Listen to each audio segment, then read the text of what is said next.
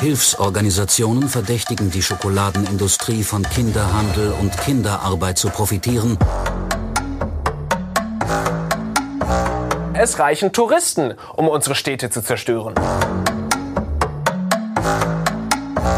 In Tansania haben die Kleiderspenden die gesamte heimische Textilindustrie in den Ruin getrieben.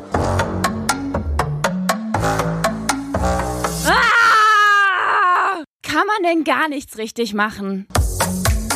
Der Mimimi Podcast. We Ruin Wissenschaft. Und damit hallo zu einer neuen Folge vom Mimimi Podcast We Ruin Everything, dem Podcast, in dem wir jeden Monat ein Thema ruinieren, was theoretisch mega cool, nice, hilfreich, toll sein könnte, aber praktisch, so wie es jetzt läuft, nicht so geil ist oder wir zumindest sehr viele Kritikpunkte haben. Ich bin Feline. Ich bin Lara. Und ich bin Taina. Und heute gibt es zwei Änderungen. Und zwar nehmen wir zum einen nicht in einem Studio auf, sondern mit unserem eigenen Mikro in einem normalen Zimmer. Das heißt, wenn die Qualität nicht so top sein sollte wie die letzten Male, tut es uns leid. Dafür ist die Stimmung umso besser. Dafür ist die Stimmung top. Kuschelig hier. Genau. Ähm, und die andere Sache ist, dass äh, zumindest zwei von uns, nämlich Philly und ich und Lara, vielleicht so ein bisschen. Äh, ich schlag mich noch ganz wacker. Genau, ein bisschen angeschlagen sind. Das heißt, äh, wie ihr vielleicht schon hört, sind unsere Stimmen äh, ein wenig kränklich. Aber es ist auch nur eine temporäre Neuerung. genau, das ist auch nur eine temporäre Neuerung. Wir hoffen, dass es bei der nächsten Folge alles schon anders sein wird. Äh, kurz bevor wir ganz tief ins Thema einsteigen, würden wir euch gerne nochmal darauf hinweisen, dass wir seit kurzem auf Steady sind. Steady ist eine Plattform, auf der sich verschiedene Medienmacherinnen anmelden können und ähm, dort könnt ihr uns eure Unterstützung, eure finanzielle Unterstützung zukommen lassen für unseren Podcast, wenn ihr das cool findet, was wir hier machen. Wir würden uns sehr darüber freuen. Denn zum Beispiel, wie, wir, wie ihr ja gerade merkt, wir brauchen Mikros, wir geben, müssen leider Dinge ausgeben, auch um diesen Podcast produzieren zu können. Und äh, es kostet uns viel Zeit und es wäre mega cool, wenn wir das auf irgendeine Art und Weise zumindest zum kleinen Teil finanzieren könnten.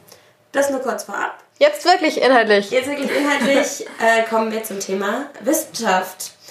Und ich habe euch, weil ich das an Weihnachten so schön fand, ein kleines Spiel mitgebracht zum Thema Wissenschaft.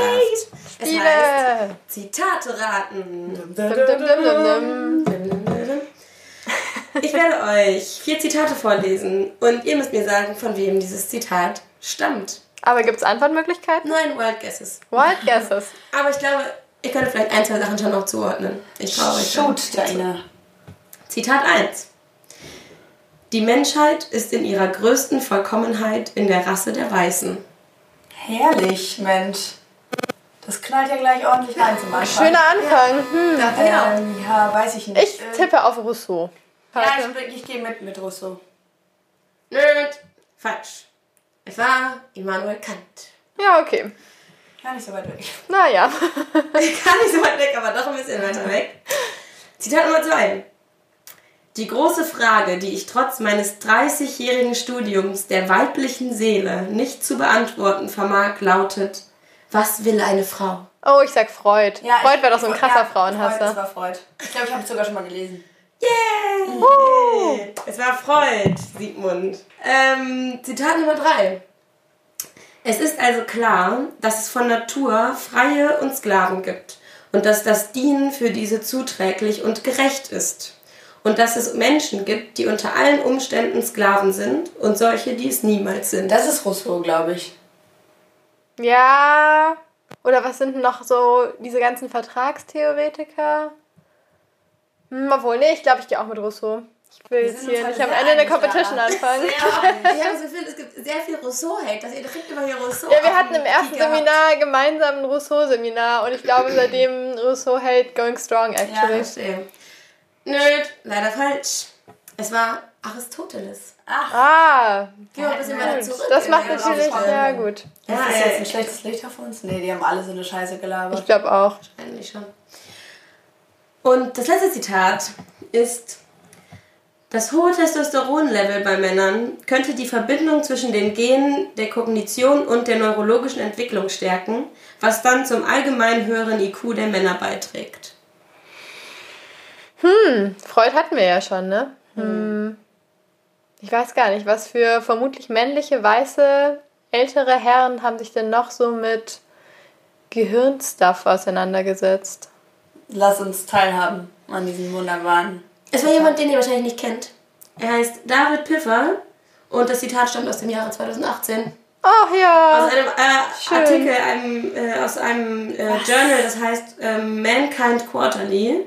Ein Artikel, der heißt Sex Differences in Intelligence, a Genetics Perspective. Aber das ist doch dieses Alter. ganze komische, diese biologistische Exactly. Perspektive auf Geschlecht, Yep. die alles Yes. erklärt mit den körperlichen Unterschieden, oder? So unangenehm. Ganz genau. Denn das ist so ein bisschen das, was jetzt mal momentan aktuell wieder aufkeimt. Die Zitate, die ich ja am Anfang vorgelesen haben, habe, waren ähm, sehr drastisch, waren ja aber eher älteren Datums, was natürlich nicht heißt, dass es immer noch Leute gibt, die so denken. Aber es waren so Zitate, wo Leute immer sagen, ja, es ist halt Kind seiner Muss Zeit. Zeit Genau, es betrachten, genau. ist heute auch einfach nicht eins zu eins übertragbar. Genau. Und dieses ist halt von 2018. Und das hängt halt damit zusammen, dass es momentan so eine neue Strömung gibt in der Wissenschaft, die halt, weil man ja jetzt gerade viel mehr an DNA und an Genen forschen kann, weil das halt vorher nicht möglich war, weil, aus Grund von Technik, weil man einfach noch nicht so weit war, wissenschaftlich, jetzt halt durch diese Möglichkeit der DNA- und Genforschung es einen ganz neuen Forschungsstrang gibt, an dem wieder ganz viel daran geforscht wird, wie unterschiedlich doch wir alle Menschen sind. People of Color äh, wegen Gen unterschiedlich zu weißen Menschen, äh, wie Frauen unterschiedlich sind zu Männern auf allen möglichen Ebenen. Unangenehm, würde ich sagen. Ja, finde ich auch sehr Aber damit sind wir doch eigentlich schon mittendrin in, wie objektiv kann Wissenschaft tatsächlich sein, oder? Weil das ist eine, eine der Hauptfragen, die ich mir in der Recherche und eigentlich auch vorher schon gestellt habe, weil ich immer das Gefühl habe, dass Wissenschaft sehr so einen Anspruch an sich selbst hat, objektives Wissen zu schaffen. Und ich bin immer mehr am Zweifeln, inwiefern es vor allem in so Geisteswissenschaften, aber wahrscheinlich zum Teil auch in Naturwissenschaften tatsächlich objektives Wissen gibt und inwiefern es manchmal oder meistens auch einfach schon sehr an die eigene Zeit gebunden ist und halt an die eigene Wahrnehmung und an die Weltsicht, die gerade vorherrscht. Aber ich würde ein bisschen deiner Prämisse widersprechen wollen, weil ja, Naturwissenschaften haben ja sehr den Anspruch an sich zu sagen, wir produzieren hier irgendein objektives Wissen, eine neutrale Wahrheit. Aber viele Geisteswissenschaften distanzieren sich davon ja auch und sagen, gerade alles, was in die Richtung Ethnologie geht, auch was ähm, qualitative Politikwissenschaft und so weiter macht, sagen ja selbst, nein, ich kann überhaupt nicht trennen, was ich erforsche von meiner eigenen Wahrnehmung, von meiner eigenen Erfahrung. Und gleichzeitig finde ich, kommt das halt in der Gesamtgesellschaft so überhaupt nicht an. Ja. Weil ich finde immer, so, das beste Beispiel ist, wenn du n, äh, in einer TV-Debatte, da sitzt da, irgendwie, sitzt da irgendwie ein Wirtschaftsmensch, ein Politikmensch, äh, Journalistmensch und äh, Wissenschaftlerin. So. Und es ist immer so, dass die anderen, dass man in, innerhalb dieses Gesprächs immer merkt, ah, okay, gut, die Politikerin, die kommt natürlich ähm, hier mit irgendeiner, äh, mit irgendeiner Agenda hin, die will irgendwas durchbringen. Ja, die, die Journalistin äh, wahrscheinlich auch. Aber der Wissenschaftler wird immer so dargestellt, als wäre das, was Wissenschaftler oder Wissenschaftlerin sagt, so das Gesetz, Gesetzte. Das Ist Neutral, gar nicht, genau, ja. als wäre das neutral. Und Weil die Außensicht ist immer so ein Richtig. Expertentum. Genau, über dieses Expertentum. Und das ist ja aber, das stimmt ja einfach nicht, weil die Wissenschaftlerin hat genauso eine Agenda wie Politikerin. Das ist nur eine andere. Und das finde ich halt, finde ich immer so dieses, ich glaube, innerhalb der Wissenschaft werden schon so Wahrheiten, also wird das halt schon diskutiert so. Und dann gibt es halt irgendwie Essays, die so dagegen sprechen und Essays, die irgendwie für eine These sprechen. Aber ich habe das Gefühl, so in der allgemeinen Gesellschaft kommen diese Debatten immer nicht so an, sondern werden eher so Wahrheiten rausgedingst. Aber das ist doch eine große Frage. Was sind denn die Agenten? Was ist die Agenda von einem Wissenschaftler oder einer Wissenschaftlerin? Also forschen die ein, in eine bestimmte Richtung, weil es einfach ein intrinsisches Interesse daran gibt, zu sagen, ich finde das super spannend und ich will daran jetzt irgendwie weiter was rausfinden. Denken Sie, Sie tragen damit zu einer größeren Aufgabe bei, vielleicht Naturwissenschaftlerinnen, die sagen, hier, wenn ich das und das noch rausfinde, können wir diese bisher unheilbare Krankheit eliminieren, wie auch immer.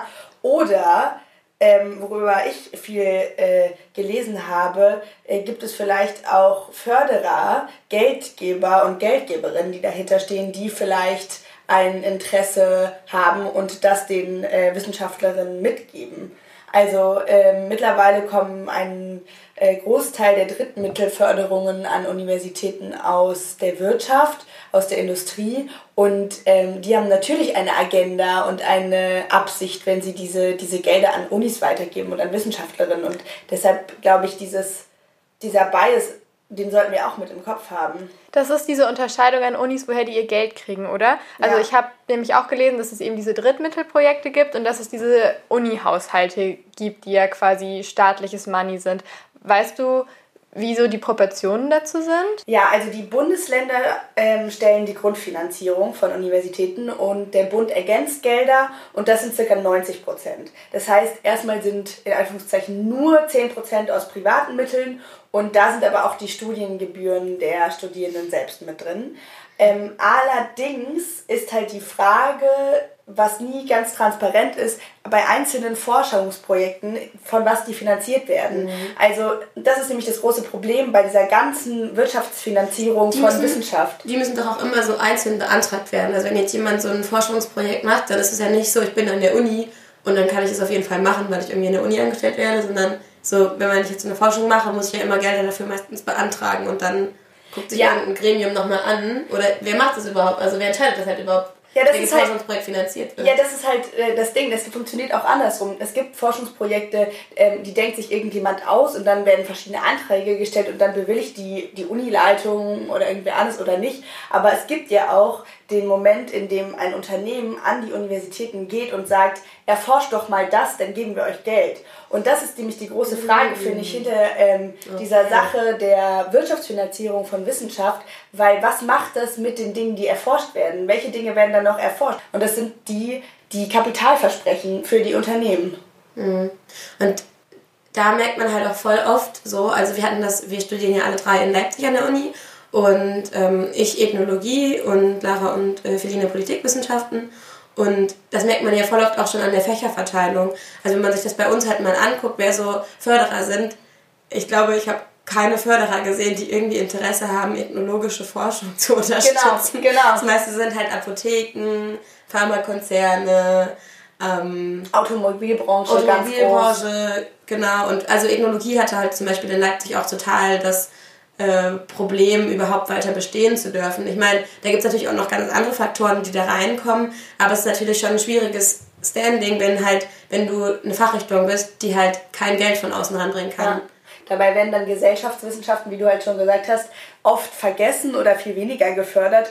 Und was das bewirkt am Ende ist, dass dann eben die Sachen, wie ich gerade schon gesagt habe, die Profite für die Unternehmen versprechen, viel mehr erforscht werden als Dinge, die vielleicht ökologisch oder nachhaltig sinnvoll wären oder ähm, auf irgendeine andere Art und Weise die Gesellschaft nach vorne bringen könnten, die halt aber nicht geknüpft ist an Kapital.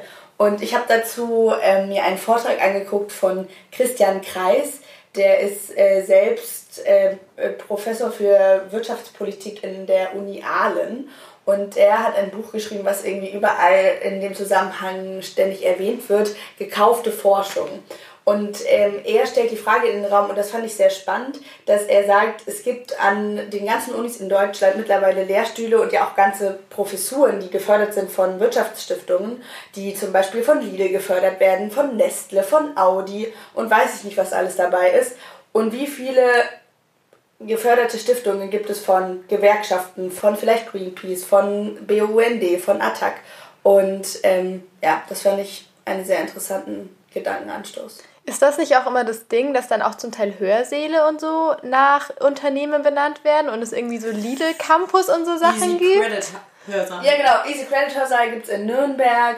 Es gibt äh, in Nürnberg auch den Müller Medienhörsaal. Aber das ist noch so niedrigschwelligere Das Geldförderung. Das ist niedrigschwellige Geldförderung, Ja. für die man dann schon so einen Namen kriegt. Das ist doch Ja. todesunangenehm. Ja, aber das ist nicht so gekoppelt, weil die geben halt in Anführungszeichen nur das Geld, ähm, um diesen Hörsaal zu renovieren zum Beispiel und ist nicht dann spezifisch für ein einfach, Projekt. ne? Das, genau, das ist weniger Beeinflussung, was wird geforscht, als halt Werbung. Und das sieht man ja auch, ne? Weil dann heißt das Ganze halt Lidl Campus. Und das Problem bei der Forschung ist ja, dass man oft gar nicht weiß, ob da irgendwie Wirtschaft mit drin steckt oder nicht. Ich habe mitbekommen, dass an der Uni Leipzig in den letzten Wochen eine Umfrage unter den Studierenden lief über eine Zivilklausel und über eine Transparenzklausel. Und das würde doch dafür sorgen, dass man sowas dann wüsste. Ja, Zivilklausel bedeutet die Selbstverpflichtung der Wissenschaftlerinnen oder meistens ganzer Universitäten zu sagen, ähm, unsere Forschung und auch unsere Lehre findet nur zu friedlichen und zivilen Zwecken statt. Das heißt, wir machen nichts in Kooperation mit Waffenunternehmen oder der Bundeswehr und so weiter. Und was du gerade noch angesprochen hast, eine Transparenzklausel bezieht sich nicht nur auf Rüstungsindustrie-Kooperation, sondern auf Kooperation allgemein mit der Wirtschaft. Das heißt, Unis würden transparent machen, wie viel Gelder sie von wem für was bekommen. Und das was ist absurd ist, dass es halt nicht einfach passiert. Ja, oder? Ich finde, das klingt gerade ja. wie, so eine, wie so eine super unkrasse Forderung, weil das ja, weil Universitäten ja eine öffentliche, ja. eine öffentliche Bildungseinrichtung sind. Und es ist eigentlich. Und auch eine öffentliche Forschungseinrichtung. Und Richtig es ja auch niemandem in erster Linie wehtut, das offen zu legen, wo das Geld herkommt. Außer halt den Unternehmen. ja. Das halt irgendwie, ja. Aber das finde ich voll wichtig, weil ich ähm, habe gedacht, ich finde Wirtschaftskooperation nicht per se anrüchig oder super problematisch. Teilweise auf jeden Fall das, was es so weird und so schwierig macht, ist diese Intransparenz. Wenn ich nämlich wüsste, diese Studie, die ich jetzt gerade lese, wurde von Audi gefördert zum Beispiel, ja. dann lese ich das ja mit anderen Augen. Aber wenn ich das nicht weiß, wenn ich eben, was Lara ganz am Anfang gesagt hat, da reingehe und denke, das ist objektive, total neutrale Forschung, dann wirft es ja ein ganz anderes Bild. Und das heißt ja auch dann nicht per se, dass diese Studie denn unglaubwürdig ist oder schlecht ist, nur weil sie von Audi finanziert wurde. Aber es ist halt ein Wissen, dass ich als Person, die diese Studie liest und vielleicht mit diesen Daten irgendwie arbeitet, zum Beispiel als Journalistin oder sowas, dann würde ich ja schon ganz gerne wissen, in welchem Kontext diese Studie entstanden ist, einfach um es einordnen zu können. Also es geht ja gar nicht darum, das grundsätzlich irgendwie zu diskreditieren. Ich denke, was man auch noch sagen sollte, bevor wir weg von dem Wirtschaftsthema gehen, ist, das Problem der Unis ist, dass das Geld, was der Staat zur Verfügung stellt für Forschung und Wissenschaft, ist halt nicht genug. Und ist vor allem nicht genug ähm, gesehen auf internationaler Ebene, weil ja Unis mittlerweile massiv konkurrieren untereinander und deutsche Unis da lange Zeit überhaupt nicht mithalten konnten. Und jetzt mittlerweile zum Beispiel die TU München super, super viele Gelder aus der Wirtschaft erhält und äh, annimmt und die es jetzt halt damit dann geschafft haben, quasi so International Player wieder irgendwie universitäts- und forschungsmäßig sein zu können. Und ähm, ich finde auch super problematisch diese, diese Fördergelder, die aus der Wirtschaft kommen und die natürlich immer mit einem Interesse gegeben werden. Gleichzeitig finde ich, muss man halt aber auch die Frage stellen, wie würde Wissenschaft in Deutschland aussehen, würden Wirtschaftskooperationen nicht existieren. Weil ja, wenn aber vielleicht halt irgendwo gerechter die Fächer, die Fächer halt betreffend, ne? Also aber das Geld ist ja nicht da. Es kann ja nichts gerechter verteilt werden, ja, was nicht da ist. Wäre ja die Frage so ein bisschen, ob es, also ob das nicht auch anders geregelt werden könnte, wenn man halt irgendwie sagt, es wird ähm, Unternehmen, ich als Unternehmen profitiere irgendwie davon, wenn es Forschung gibt zu dem und dem Thema oder so, dass du dann, dass es dann irgendwie mehr so einen Topf gibt und dass du nicht quasi so eine spezifische Forschung oder so unbedingt ähm, äh, finanzierst, sondern dass du halt vielleicht irgendwie sagst, ich profitiere von der Forschung im Bereich äh, und deswegen finanziere ich das generell, aber halt nicht genau nach dieser Fragestellung und auf dieses auf diese Frage hin. Aber ist es nicht im Allgemeinen trotzdem schon gruselig, dass so Wissenschaft, wie wir sie haben, so massiv abhängig ist von Wirtschaft und von Unternehmen? Also ja. auch in deinem Spiel ist ja. es ja, funktioniert ja besser, aber. Why? Aber ich sehe nicht so richtig, also pessimistischer Blick wahrscheinlich, aber ich sehe nicht so richtig, wie in einer kapitalistischen Gesellschaft Wissenschaft unabhängig von Unternehmen funktionieren soll, weil ich nicht sehe, wo dieses Geld sonst herkommen wird, wenn es halt nicht aus der Wirtschaft kommt. Und die Wirtschaft wird der Wissenschaft dieses Geld nicht geben, ohne eigene Interessen dadurch befriedigen zu können. Ja, da haben wir ihn wieder, den Kapitalismus. Da ist er wieder, direkt hier. Direkt hier, am Na, Anfang. Schon nach 20 Minuten ist er wieder da. Schwierig, und damit sind wir wieder an diesem Punkt, wo es so ist, ja gut, vielleicht dann im nächsten System. vielleicht dann im nächsten System, ja. Nee, ja, aber ich glaube schon, dass es da auch auch innerhalb des Systems halt verschiedene, ein verschiedenes Maß gibt. Apropos Kapitalismus macht Wissenschaft nicht unbedingt besser. Ich habe mir die Arbeitsbedingungen von WissenschaftlerInnen angeschaut und festgestellt, dass ich, glaube ich, nicht in die Wissenschaft gehen möchte, wenn ich mir das jetzt so genauer überlegt habe. Ähm, obwohl es so ein Prestige, äh, obwohl so ein Prestige-Ding ist. Ding, ja. Ja, obwohl es so ein ich Prestige... Ich würde auch nicht mit besseren Arbeitsbedingungen in die Wissenschaft wollen. Ich würde vielleicht tatsächlich mit besseren Arbeitsbedingungen in die Wissenschaft okay. wollen. Ich habe meine Bachelorarbeit äh, vor kurzem abgegeben und hatte relativ viel Spaß daran. Gut. Aber... Fragwürdige Meinung. Finde ich jetzt nicht, aber gut. gut. Gut. Sag doch mal, was sind die Arbeitsbedingungen für Wissenschaftler? Die Arbeitsbedingungen in der Wissenschaft sind insofern schwierig, dass, glaube ich, viele Menschen diesen Job wirklich gerne machen. Und der Grund, warum diese Arbeitsbedingungen sich durchsetzen, ist, weil, glaube ich, viele Menschen aus großer Leidenschaft in die Wissenschaft gehen und deswegen ganz viel mit sich machen lassen, was eigentlich nicht so cool ist. Also die Hauptprobleme, die es bei Menschen, die in der Wissenschaft arbeiten, gibt, sind eigentlich die Befristungssituation und die Vertragslaufzeit. Das ist so eins der Hauptprobleme, weil wenn ihr jetzt überlegt, ihr würdet gerne mal einen Job haben und werdet gerne irgendwo fest angestellt, dann geht man ja schon davon aus, dass man irgendwann nicht mehr auf irgendwie sechs Monate oder drei Jahre befristet ist. Und das passiert in der Wissenschaft halt super häufig. Also, dass du einen Vertrag hast und er ist, hat total die kurze Laufzeit und du weißt nicht sicher, ob er danach verlängert wird. Und das macht natürlich Lebensplanung total schwierig, mhm. weil man muss ja schon irgendwie wissen, vor allem wenn man zum Beispiel Kinder haben möchte oder irgendwie für andere Menschen verantwortlich ist, ja. was da so in den nächsten Jahren kommt. Und es gibt ein Gesetz in Deutschland, ähm, das diese Situation überhaupt erst möglich macht. Und das heißt Wissenschaftszeitvertragsgesetz. Mhm. Und das ist eigentlich da, um die Arbeitnehmenden in der Wissenschaft zu schützen, weil das quasi verhindern soll, dass man die ganze Zeit weiter befristet wird. Und zwar legt das fest, dass man quasi nur sechs Jahre vor und sechs Jahre nach der Promotion befristet beschäftigt sein darf. Und die Idee ist quasi, dass man für jede... Ja ganz kurzer Zeitraum. Ganz kurzer Zeitraum auch. sind ja nur zwölf Jahre. Whatever, zwölf Jahre, pipapo. Und die Idee ist eigentlich, dass, man, dass es quasi zwei Qualifizierungsphasen sind, also quasi die Promotion und dann diese Postdoc-Zeit und dass man da befristet beschäftigt sein darf und danach eigentlich eine Festanstellung kriegen sollte. Aber dieses Gesetz hat ein Schlupfloch und das lautet Drittmittelprojekte, worüber wir ja gerade eben schon mhm. ein bisschen geredet haben, weil in Drittmittelprojekten darfst du immer befristet angestellt sein. Was ist genau gemeint mit Drittmittelprojekten? Die quasi nicht aus dem Haushalt der ähm, Uni oder halt aus dem Etat von einem Professor finanziert wird, ah. Arbeitsstellen, sondern Arbeitsstellen, die spezifisch für ein Projekt kommen. Okay, was ja die meisten sind. Was die meisten sind. sind. Ja, ja. Das führt nämlich dazu, dass in Deutschland 93 Prozent der NachwuchswissenschaftlerInnen an den Unis befristet beschäftigt sind. 93 Prozent. Ja, das ist richtig viel. Krass. Das ist richtig viel. Und ich habe oh, noch mehr Vergleichszahlen dazu, die ich auch nur kurz suchen muss. Genau. Ähm, wenn man eben nicht nur die NachwuchswissenschaftlerInnen, sondern quasi alle wissenschaftlichen Mitarbeiter und Profs und was auch immer an Unis nimmt, ähm, hat, gab es eine Studie von 2009, die festgestellt hat, dass in Deutschland 68 Prozent der Menschen, die an Universitäten arbeiten, befristet beschäftigt sind. Wobei ähm, wir diese Studie hinterfragen sollten, weil wir wissen nicht, wie sie finanziert wir wurden. Wir wissen nicht, wie sie finanziert wurden. Ja. Ähm, und 68% klingt im Vergleich zu 93% ja gar nicht so schlecht. Also es ist immer noch viel, aber man denkt sich, naja, komm, ist ein bisschen runtergegangen. Ja. In den USA sind 14% der, der Menschen, die an Unis arbeiten, befristet beschäftigt. Really? 14%. In Großbritannien und Frankreich sind es so um die 27, 28%. also, also, Deutschland ist echt scheiße, was das angeht. Also Lara, vielleicht, wenn du in die Wissenschaft gehen willst, lieber nicht. USA. Lieber nicht.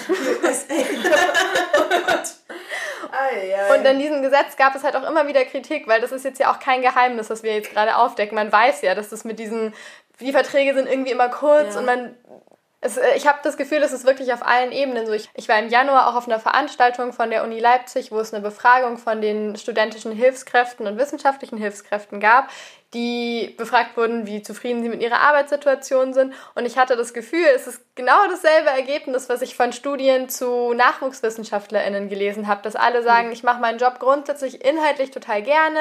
So keine Ahnung, ein bisschen viel Verwaltungsaufgaben vielleicht, aber grundsätzlich ist es irgendwie gut.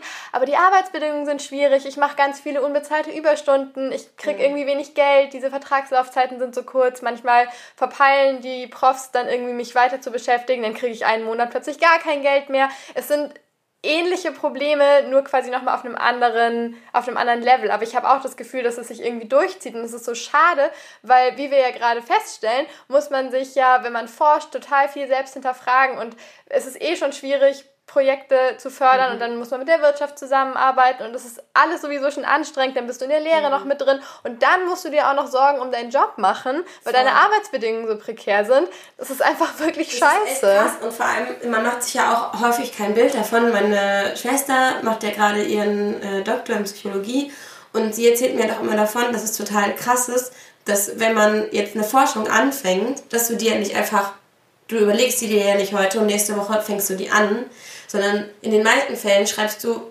irgendwie ein Jahr oder so an einem guten Exposé oder weil du das ja auch schon total vorarbeiten musst, um das dann, die Gelder zu beantragen, um dann in den meisten Fällen eine Absage zu bekommen. Mhm. Und das ist halt. Da stecken so schon sehr viel mehr Arbeitsstunden mit drin, als total. die, die dann finanziert werden. Und das heißt, du bist deshalb wahrscheinlich schon eh unterbezahlt. Ja. Und das Ärgerliche ist, dass die Unis halt davon profitieren, dass die Arbeitsbedingungen so schlecht sind. Also dieses Wissenschaftszeitvertragsgesetz, von dem ich gerade geredet habe, wurde vor ein paar Jahren auch geändert und die Vertragslaufzeiten sollen jetzt immer so lang sein, wie quasi der Qualifikation angemessen, aber es ist halt auch so vage formuliert, dass es ja, bisher voll. nichts groß geändert hat. Okay, es gibt es auch erst seit zwei Jahren, man kann noch nicht so viel darüber sagen oder seit drei Jahren. Ich glaube seit 2015 oder 2016. Aber es geht ums Prinzip, dass quasi bei den Unis auch einfach kein Interesse besteht, die Arbeitsbedingungen von den Leuten zu verbessern, weil die Unis profitieren davon, wenn sie quasi zwei Leute auf eine Stelle setzen und sagen, ja, ihr arbeitet beide Teilzeit, ja. weil beide arbeiten dann halt Vollzeit, ja. weil sie halt ihren Stuff erledigen müssen und die ja. Uni ist so, ja, cool, bisschen Geld gespart. Und mhm. wahrscheinlich können sie sich halt leisten, weil genug Leute die Jobs machen wollen. Aber gibt es denn dann im Endeffekt zu wenig Geld oder gibt es irgendwo ganz oben jemanden, der, der dieses ganze Geld bekommt? Oder? Ich glaube, es gibt zu wenig Geld. Lange Zeit haben eigentlich nur die Bundesländer die Unis gefördert und erst seit ein paar Jahren wurde ein Gesetz verändert, sodass der Bund noch Geld dazugeben kann. Was schon gut ist, weil die Was Bundesländer, das ist ja, ja. wieder total ja. davon abhängig, wie reich ein Bundesland ist. Deswegen sind tatsächlich auch, wie viel Geld du verdienst, unterschiedlich, je nach Bundesland. Also sogar also es gibt keine gesetzliche Vorgabe quasi, wie viel du zum Beispiel studentischen Hilfskräften bezahlen musst. Und deswegen verdienen sie in manchen Bundesländern quasi nur den Mindestlohn, in den anderen Bundesländern mehr. Und es ist zum Beispiel auch bei der Bezahlung von Professoren und Professorinnen so, dass du quasi in Bayern mehr verdienst als in Thüringen wahrscheinlich. Ja, krass, was natürlich dann auch wieder wahrscheinlich dann die Standorte, bestimmte Standorte sehr viel attraktiver für sehr gute Profs und Professorinnen macht. Ja, okay. Vielleicht noch eine kurze Professorenanmerkung, weil ich bei der Recherche immer das Gefühl hatte, alles ist kacke, bis man dann eine Professur inne hat, weil in Deutschland das Unisystem ja sehr darauf ausgelegt ist, dass man irgendwann eine Professur inne haben wird. Also alles ja, bis aber dahin. Auch nur ein Bruchteil der Leute. Ja, also, klar. Ja. Aber es ist der Weg dahin ist festgelegt. Also es gibt ja zum Beispiel in äh, Großbritannien sowas wie festangestellte Hochschullehrer, die mhm. quasi in der Wissenschaft und in, vor allem in der Lehre arbeiten und nicht das Ziel haben, irgendwann ähm, einen Professorentitel zu haben. Und bei das ist in Deutschland nicht so. Bei uns kannst du ja auch nur nach deinem Doktor eine, gewisse Jahre an der Uni äh, weiter arbeiten, ohne Professur zu machen, sonst bist du gezwungen, sie zu machen. Und da ist natürlich wieder das Problem, dass es dieses Flaschenhalsproblem gibt, wie das genannt wird. Das, ist quasi, das heißt so, dass quasi ganz, ganz viele NachwuchswissenschaftlerInnen unten in der Flasche sind, aber der Flaschenhals wird immer enger, weil es halt ganz wenige Profes also Professuren gibt und die natürlich auch nicht ständig frei werden, weil wenn man die erstmal inne hat, bleiben die Leute dann meistens auch, weil dann bist du halt meistens verbeamtet, kriegst gut Geld. Professoren und Professorinnen sind auch so todesalt, hat man das Gefühl. Ja. die bleiben ja nicht nur bis, zu den, bis die meisten Leute in die Rente gehen, ja. sondern halt ja, ja nicht. Und, 20 ähm, Jahre länger. Bei diesem Flaschenhalsproblem spielt ja auch die Geschlechterdifferenz wieder eine wahnsinnig große Rolle. Es gibt nämlich ja mittlerweile eigentlich an den meisten deutschen Unis mehr weibliche ähm, Studierende als männliche, die anfangen. Aber je höher die Position im akademischen Betrieb wird, desto mehr Männer findet man. Und es geht nicht nur für die naturwissenschaftlichen Fächer, da natürlich am krassesten, vor allem bei diesen sogenannten MINT-Fächern. Ähm, Was sind die MINT-Fächer? Äh, Mathe, Informatik, äh, Naturwissenschaft und Technik. So, ich glaube, dafür steht die Abkürzung. Okay. Aber ähm, generell diese W3-Professuren, was die Professuren sind, wofür man am meisten Geld bekommt, sind zu einem Großteil von Männern besetzt. Ja, zu 80 Prozent oder so. Ich habe mir diese Zahlen auch 80 angeschaut. 80 Prozent? Ja. Der Frauenanteil liegt bei 19,4 Prozent bei W3-Professuren und bei W2-Professuren bei 24 Prozent und W1, was so Juniorprofessuren und so Sachen sind, bei 43 Prozent. Und nochmal ähnliche Frage wie vorhin bei der Wirtschaft. Was macht es mit äh, ja. den Themen, die erforscht werden, genau, das wollte ich wenn, sagen. wenn die Wirtschaft sie fördert? Und was macht es mit den Themen, die erforscht werden, wenn es nur durch Männer erforscht wird? Und das kann man ja nicht nur auf Geschlecht anwenden, sondern eben auch auf sowas wie ähm, People of Color, die Perspektiven einbringen können, Menschen, Menschen, aus, Menschen mit Behinderung, äh, Menschen mit Flucht- oder Migrationserfahrungen, äh, Menschen aus der Arbeiterklasse oder eben aus verschiedenen sozialen Herkunftsschichten. Es macht total den Unterschied, weil ich meine, man kann ja einfach nur mal den Selbsttest mit sich selber machen und sich kurz hinsetzen und sich die Frage stellen, wenn ich zu etwas eine Forschung machen könnte, zu was würde ich eine Forschung machen? Und natürlich macht man die zu einem Thema, die einen selbst irgendwie betrifft oder interessiert. Und was einen selbst betrifft oder interessiert, ist ja immer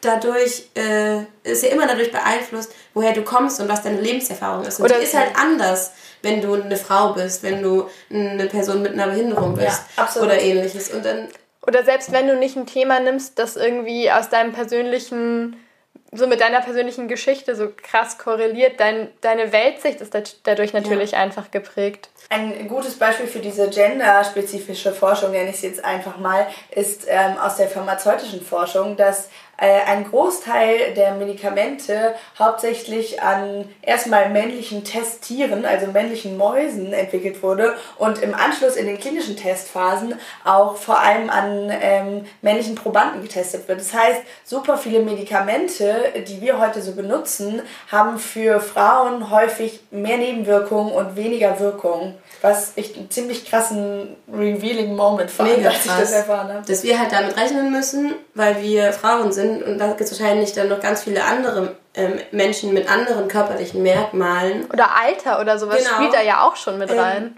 dass halt Medikamente an uns vielleicht nicht so gut wirken. Oder anders wirken. Das heißt ja nicht, dass sie weniger gut wirken, aber vielleicht müsste die Dosierung zum Beispiel Ja, anders zum sein. Beispiel. Aber ja, das ist so krass, wie sehr Wissenschaftlerinnen ein so homogener Haufen sind. Ja, total. Und damit lassen wir uns endlich rauslassen und kommen wir zu den Abfuck-Momenten. Noch mehr rauslassen als bisher. Das ist doch der Gipfel. Das geht einfach nicht. Die totalen Abfuck-Momente.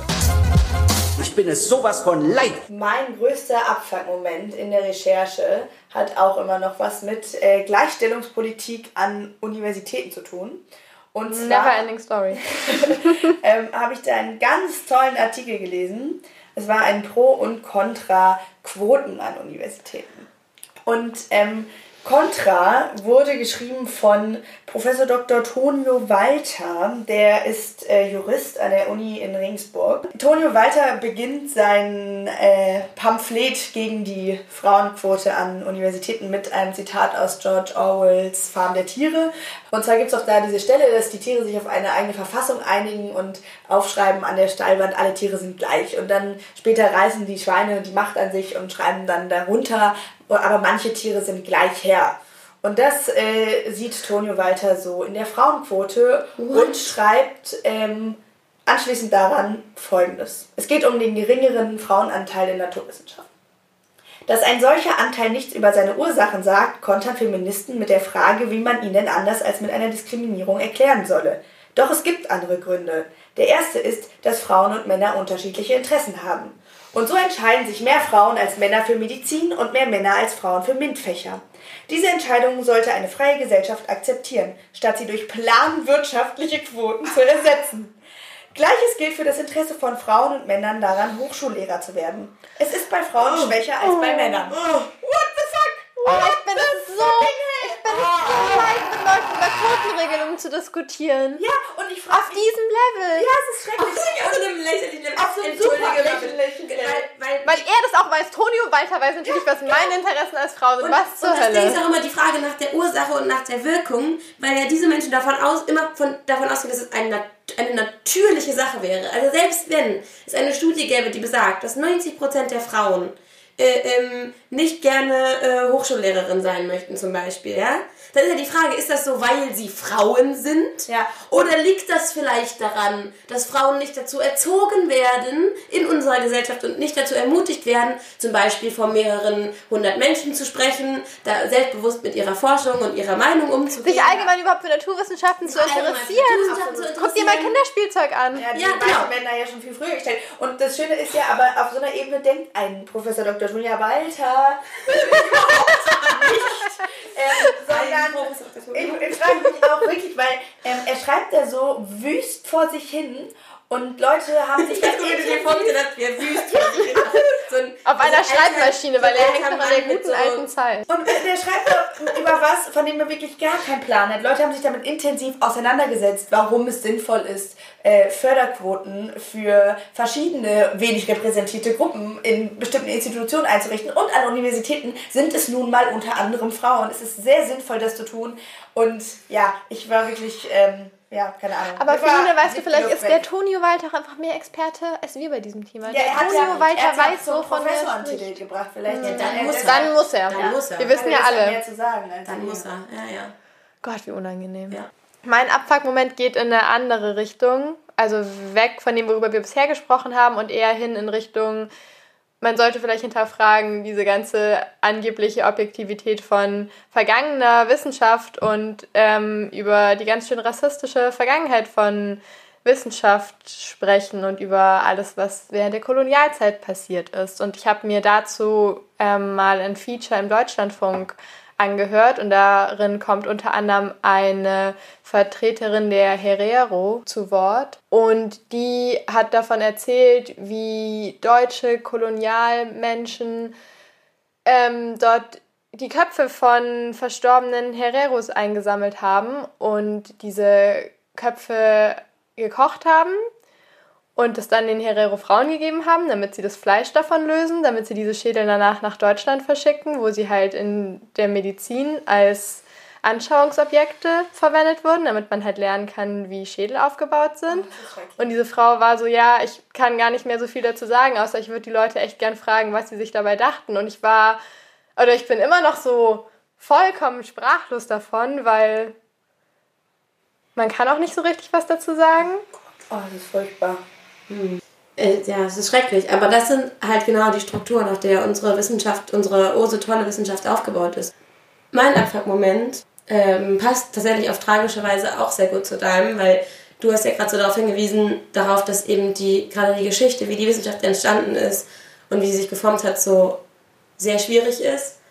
Und mein Abfuck-Moment war, als ich mich für die Vorbereitung für die Sendung mit einer Dozentin von mir getroffen habe, bei der ich ein Seminar über Postkolonialismus hatte und sie mich darauf hingewiesen hat, dass egal was wir halt tun als Menschen, die in der Wissenschaft agieren, egal wie kritisch und wie egal wie reflektiert wir mit egal welchem Thema umgehen, wir sind immer Kinder dieser Wissenschaft und wir agieren und unsere Denkstrukturen sind immer nach diesen Strukturen, nach diesen kolonialistischen Strukturen geformt. Wir können uns dem überhaupt nicht entziehen und das ist eine weiße patriarchale Wissenschaft und die hat bestimmte Denkstrukturen und bestimmte Denkmuster vorgelegt und nach denen denken wir genauso und auch wenn wir uns reflektieren, können wir dem nicht entfliehen und das fand ich sehr traurig. Ja, und ja auch alle Grundlagen. Ich habe das Gefühl, alle Grundlagentexte sowohl über methodisches Vorgehen in der Wissenschaft als auch über irgendwie grundlegende Theorien, die man kennen sollte, sind immer von weißen Männern geschrieben worden. Und es sind immer komische, rassistische Momente drin, wo immer gesagt wird, ja, das würde man jetzt heute nicht mehr so sagen, aber so grundsätzlich ist das, was er gesagt hat, trotzdem irgendwie total gut. Aber es macht ja auch Sinn, dass man, dass man dann nicht einzelne Sätze rausstreichen kann, dass so, dass diese grundsätzliche Struktur halt trotzdem drin bleibt. Das ist doch der Gipfel. Das geht einfach nicht. Die totalen Abfuck-Momente. Ich bin es sowas von leid. Ja, genau, bei diesem Thema würden wir jetzt auch noch ein bisschen bleiben, weil alle ähm, Dinge, die wir eben schon, die wir eben schon angesprochen haben, die jetzt halt gerade innerhalb der Wissenschaft passieren, sind halt unter dieser Prämisse. Also man hat ja vorhin in den Zitaten, die ich vorgelesen habe, schon gemerkt, das waren zumindest drei von vier Zitaten, waren von Menschen, die wahrscheinlich alle Hörerinnen kennen oder die meisten oder viele. Ähm, es waren Aristoteles, Freud und Kant oder zumindest mal gehört haben, weil die hatten wir, glaube ich, auch fast alle in der Schule mal irgendwie gehört. Das sind so Namen, die so groß sind, dass sie, finde ich, auf den ersten Blick immer total unüberwindbar erscheinen, weil sie so, so dastehen wie so eine Instanz. Und das sind natürlich alles Männer, das sind natürlich alles Europäer. Und die haben eben diese bestimmte Perspektive auf die, auf die Dinge und haben danach halt auch die Wissenschaft geprägt. Und gleichzeitig waren, sind diese drei Männer aber mehrere hundert Jahre voneinander entfernt. Das heißt, man sieht halt, in welchem langen Zeitraum sich die Wissenschaft so aufgebaut hat, wie sie heute ist. Und ähm, es gibt eine bestimmte Strömung in der Wissenschaft, ironischerweise, die heißt Postkolonialismus. Und die beschäftigt sich damit, was für einen Einfluss der Kolonialismus auf die heutige Zeit hat. Das ist so ein bisschen verwirrend, weil Post immer so ein bisschen klingt wie nach dem Kolonialismus, aber diese Strömung bezieht sich eigentlich eben genau darauf, dass der Kolonialismus nicht vorbei ist, also dass der so einen krassen Einfluss hat, dass der immer noch nachwirkt. Und ein kolumbianischer Anthropologe, Arturo Escobar, ähm, hat eine Theorie der Entwicklung geschrieben. Und da geht es halt darum, dass ja alle Kategorien, nach denen wir, nach denen wir zum Beispiel Länder und Gesellschaften einteilen, Kategorien der europäischen Wissenschaft sind. Das heißt, dass wir sagen, ähm, zum Beispiel Arbeitslosigkeit ist ein Faktor, der untersucht wird. In Kolumbien, in Ghana, in Australien. Ist ja eine Kategorie, die aus Europa kommt. Und dadurch, dass wir diese Kategorien festgelegt haben, wurden auch erst Länder als unterentwickelt und dann andere Länder als entwickelt beschrieben. Das ist vielleicht der Punkt. Und daraus kommt diese Hierarchie. Ja, wir haben ja die Kategorien nicht nur festgelegt, sondern wir haben sie ja auch gleich bewertet. Also Arbeitslosigkeit ähm, ist bei uns als was Negatives konnotiert. Exakt. Und das ist halt genau dieses Problem. Und Wissenschaft hat in dem Sinne so eine Macht, weil sie halt auch durch die Kolonialisierung in andere Länder getragen wurde. Und dadurch haben auch Länder sich erst angefangen und Menschen in den Ländern sich angefangen als unterentwickelt zu identifizieren, weil Wissenschaft diejenige war, die diese Hierarchien und diese Vergleichbarkeit geschaffen hat. Und diese Vergleichbarkeit aber auf nur ganz bestimmte Punkte, weil die Wissenschaft, wie wir heute so kennen, ist ja europäische Wissenschaft.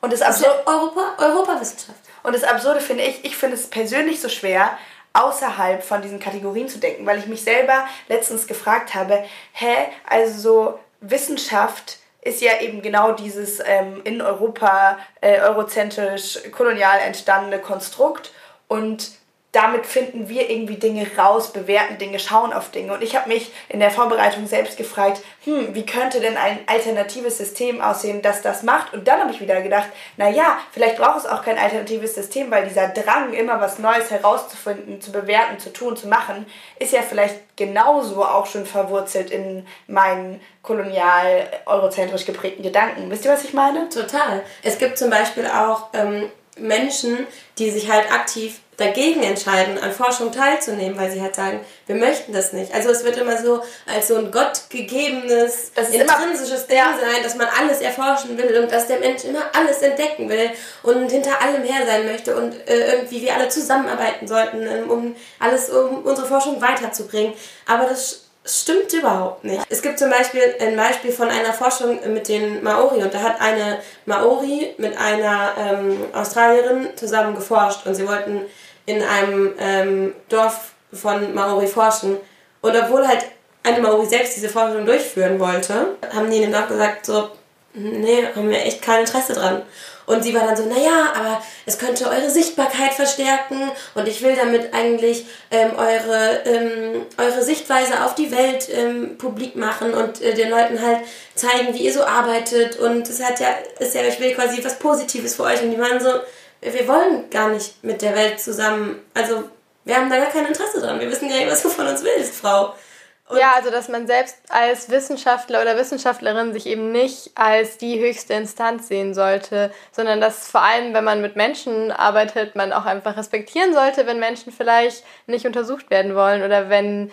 Und nochmal quasi weg von dieser Metaebene der Grundkategorien merkt man halt auch, merkt man auch an so ganz praktischen, in Anführungszeichen, Beispielen, welche Kategorien von der Wissenschaft erschaffen wurden, völlig fiktiv und aber so krassen Einfluss auf unsere Gesellschaft haben, wie zum Beispiel der Begriff der Rasse. Ja. Der Begriff der Rasse zum Beispiel ist ja ein Begriff, der durch die Wissenschaft legitimiert wurde, also aus dem Gedanken heraus, dass Kultur und Natur irgendwie biologistisch, also in der Biologie, festgelegt und determiniert sind was aber überhaupt nicht der Fall ist, wie man inzwischen weiß. Also nochmal ganz kurz, wer es noch nicht weiß, Rasse ist eine Konstruktion. Es gibt keine verschiedenen Menschenrassen. Es gibt äh, Schäferhunde und Dackel, aber es gibt keine verschiedenen Menschenrassen. Und das wurde halt von der Wissenschaft ins Leben gerufen und politisch dann natürlich komplett instrumentalisiert. Aber was für einen krassen Einfluss das halt hat. Und es wäre ja auch nicht so groß geworden, wenn es nicht die Wissenschaft dahinter Richtig, gegeben hätte, die exakt. irgendwelche Schädel vermessen hat und gemeint ja. hat, der Abstand zwischen dem und dem. Oder es halt Leute wie Kant gegeben hätte, die bis heute respektierte und hochgehaltene Philosophen gibt, die aber um ihre Theorie oder seine Theorie in dem Fall der Vernunft ähm, weiterzubringen, halt gesagt haben, ja, Sklaven äh, müssen Sklaven sein, weil sie sind, ähm, weil ähm, People of Color sind dazu determiniert. Was für eine Scheiße. Und das ist halt wissenschaftlich legitimiert und das lesen wir bis heute und sagen dann, äh, Kind seiner Zeit. Ne? Ja, der ja nicht nur diese super rassistischen Sachen geschrieben hat, sondern auch geschrieben hat, ähm, Menschen mit Behinderung seien keine ähm, fähigen politischen Bürgerinnen ja. und Bürger oder überhaupt menschliche Wesen, weil die Vernunft wohnt ihnen nicht inne, ja. so ungefähr. Und das Ding ist, selbst oder wenn wir jetzt sagen, wir nehmen diese Sachen raus aus seiner Theorie, gucken uns eine andere Theorie an, das ist ja dann trotzdem nicht weg. Also ein Mensch, der das denkt, dass sein Denken prägt ja alles, was er, diese, diese Art des Denkens prägt ja alles andere, was er produziert hat, auch.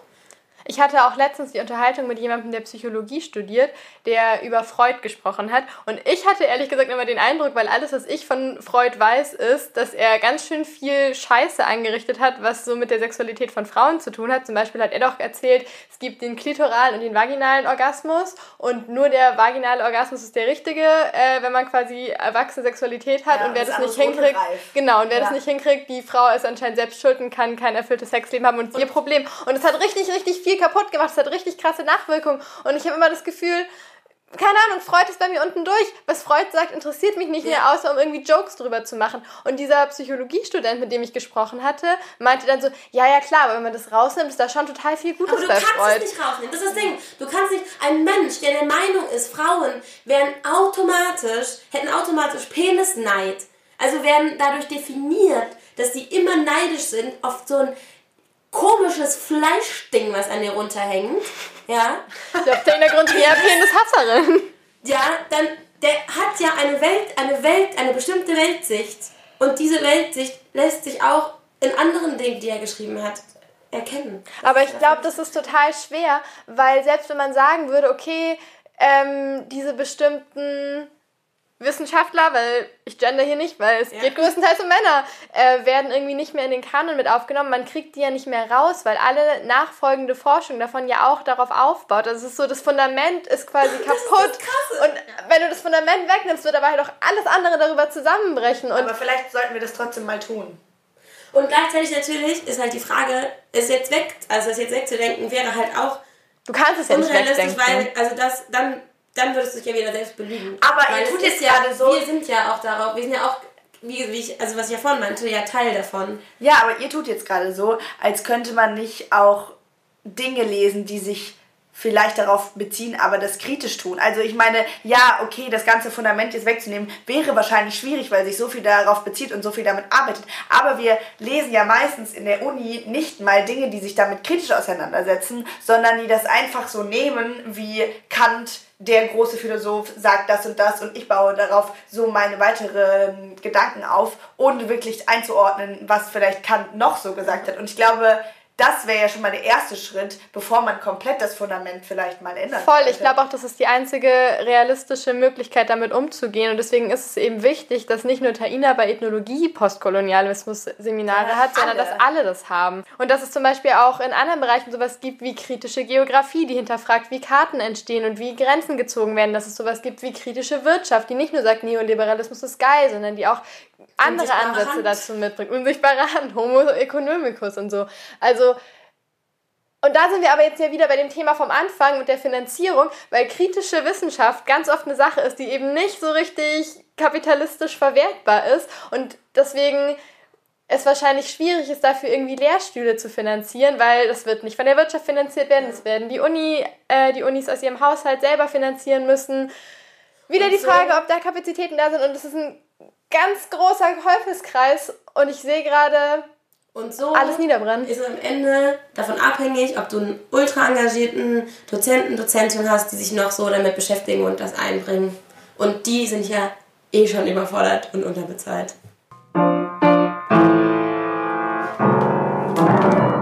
Ah, so, nach diesem Rage kommen wir zum Ende. wir als, weiß ich nicht, Lara vielleicht noch angehende Wissenschaftlerin. Na, nee, nach der Folge vielleicht auch nicht mehr. ähm, oder zumindest derzeit noch Studentin. Was nehmen wir denn jetzt mit aus dieser Folge? Ich glaube, ich nehme mit, dass auf jeden Fall diversere Wissenschaft immer die bessere Wissenschaft ist. Und zwar völlig nicht ergebnisorientiert, weil es super wichtig ist, dass mehr Bevölkerungsgruppen in Zukunft repräsentiert werden in der Wissenschaft und auch einfach davon die Wissenschaft selbst so unfassbar profitieren könnte. Äh, Im Sinne von, es gäbe mehr Kreativität, es gäbe mehr Erkenntnismöglichkeiten in ganz anderen Bereichen, in denen wir vielleicht noch super wenig wissen das ist aber nichts, was ich für mich selber mitnehme. Für mich selber ähm, nehme ich eher mit, ähm, dass ich mich selbst noch mal intensiver mit äh, der Frage des Postkolonialismus auseinandersetzen möchte, weil ich habe das äh, zwar schon ein bisschen getan, aber selber gerade gemerkt, als ich dir zugehört habe, Taina, dass ich da noch ganz große Lücken habe und äh, vor allem auch in Bezug auf mein eigenes Fach, aber nicht nur. Und ich denke, da kann ich auch selber noch mal ein bisschen Lektüre mir zu Gemüte führen. Übrigens nur noch mal zur Erinnerung, wie wir das ja in jeder Folge machen, haben wir natürlich auch in dieser Folge auf unserer Webseite unsere Quellendokumente verlinkt. Da kann ich leider nicht die wissenschaftlichen Texte, die ich jetzt erwähnt habe, ähm, verlinken oder direkt äh, mit verbinden. Aber wir schreiben die auf jeden Fall da auf und wenn ihr die haben wollt, dann schreibt uns gerne eine Nachricht, dann kann ich die euch an, äh, persönlich zuschicken. Oder auch weil wir natürlich jetzt manche Sachen, weil manches eben auch wieder wissenschaftliche Konzepte waren, nur anreißen konnten. Falls ihr das Gefühl habt, ey, das habe ich irgendwie gerade noch nicht so richtig gecheckt oder dazu würde ich gerne noch detaillierter was wissen, schreibt uns auch gerne. Wir ähm, machen ja noch Instagram-Content und Facebook-Content. Vielleicht machen wir dann ein kleines Video dazu oder noch eine kleinere, kleine ausführlichere Erklärung. Oder wenn ihr Ergänzungen habt, was wir in solchen Videos unbedingt erwähnen müssen, auch damit gerne her. Genau. Ansonsten, Lara, was nimmst du mit aus der Folge? Äh, ich würde mich bei Philly anschließen. Ich habe auch immer das Gefühl, dass ich mich sehr viel mehr mit Postkolonialismus beschäftigen sollte, als ich das bisher tue. Und ansonsten nehme ich für mich mit, Wissenschaft noch mehr zu hinterfragen, als ich es sowieso schon tue, weil ich glaube, ich habe mich immer sehr als, ja, ich bin ja an der Uni und ich studiere und ich weiß ja, dass man mit Daten vorsichtig umgehen muss. Und ich glaube, ich habe mich immer da sehr aware gefühlt, aber ich glaube, ich bin gar nicht so in ganz vielen Fällen, auch vor allem wenn ich die Weiterverbreitung von wissenschaftlichen Ergebnissen in Medien lese, gar nicht so kritisch, wie ich es eigentlich sein sollte. Und ich glaube, ich werde das mehr sein oder ich möchte das mehr sein in Zukunft.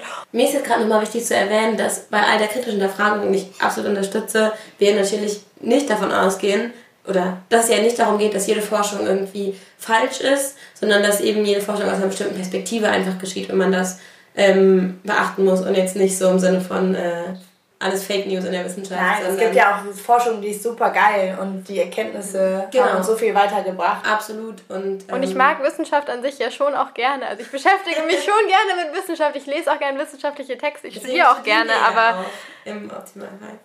Ich nehme noch mal so ein bisschen mit, ähm, dass man sich vielleicht, wenn man an der Uni ist, Genauso wie wenn man, wie ich finde, wie wenn man irgendwie für eine bestimmte Firma arbeitet, dass man sich vielleicht mehr informieren sollte darüber, was in dieser Uni überhaupt passiert, also wie diese Uni finanziert wird, weil ich gemerkt habe, dass ich mich vor der Folge überhaupt nicht damit beschäftigt habe und dass man vielleicht darauf achten kann, wenn ihr Studentin seid oder irgendwie mit der Uni zu tun habt, ähm, äh, gibt es eine Zivilklausel, gibt es eine, wie, gibt es eine Transparenzklausel, könnte man das vielleicht einführen, weil das wäre sehr cool, wenn es das geben würde.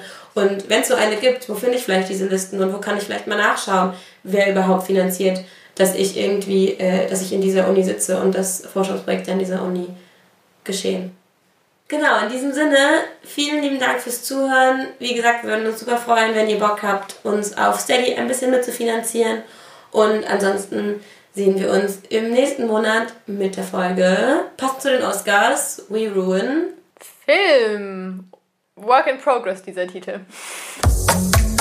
Der Mimimi Podcast.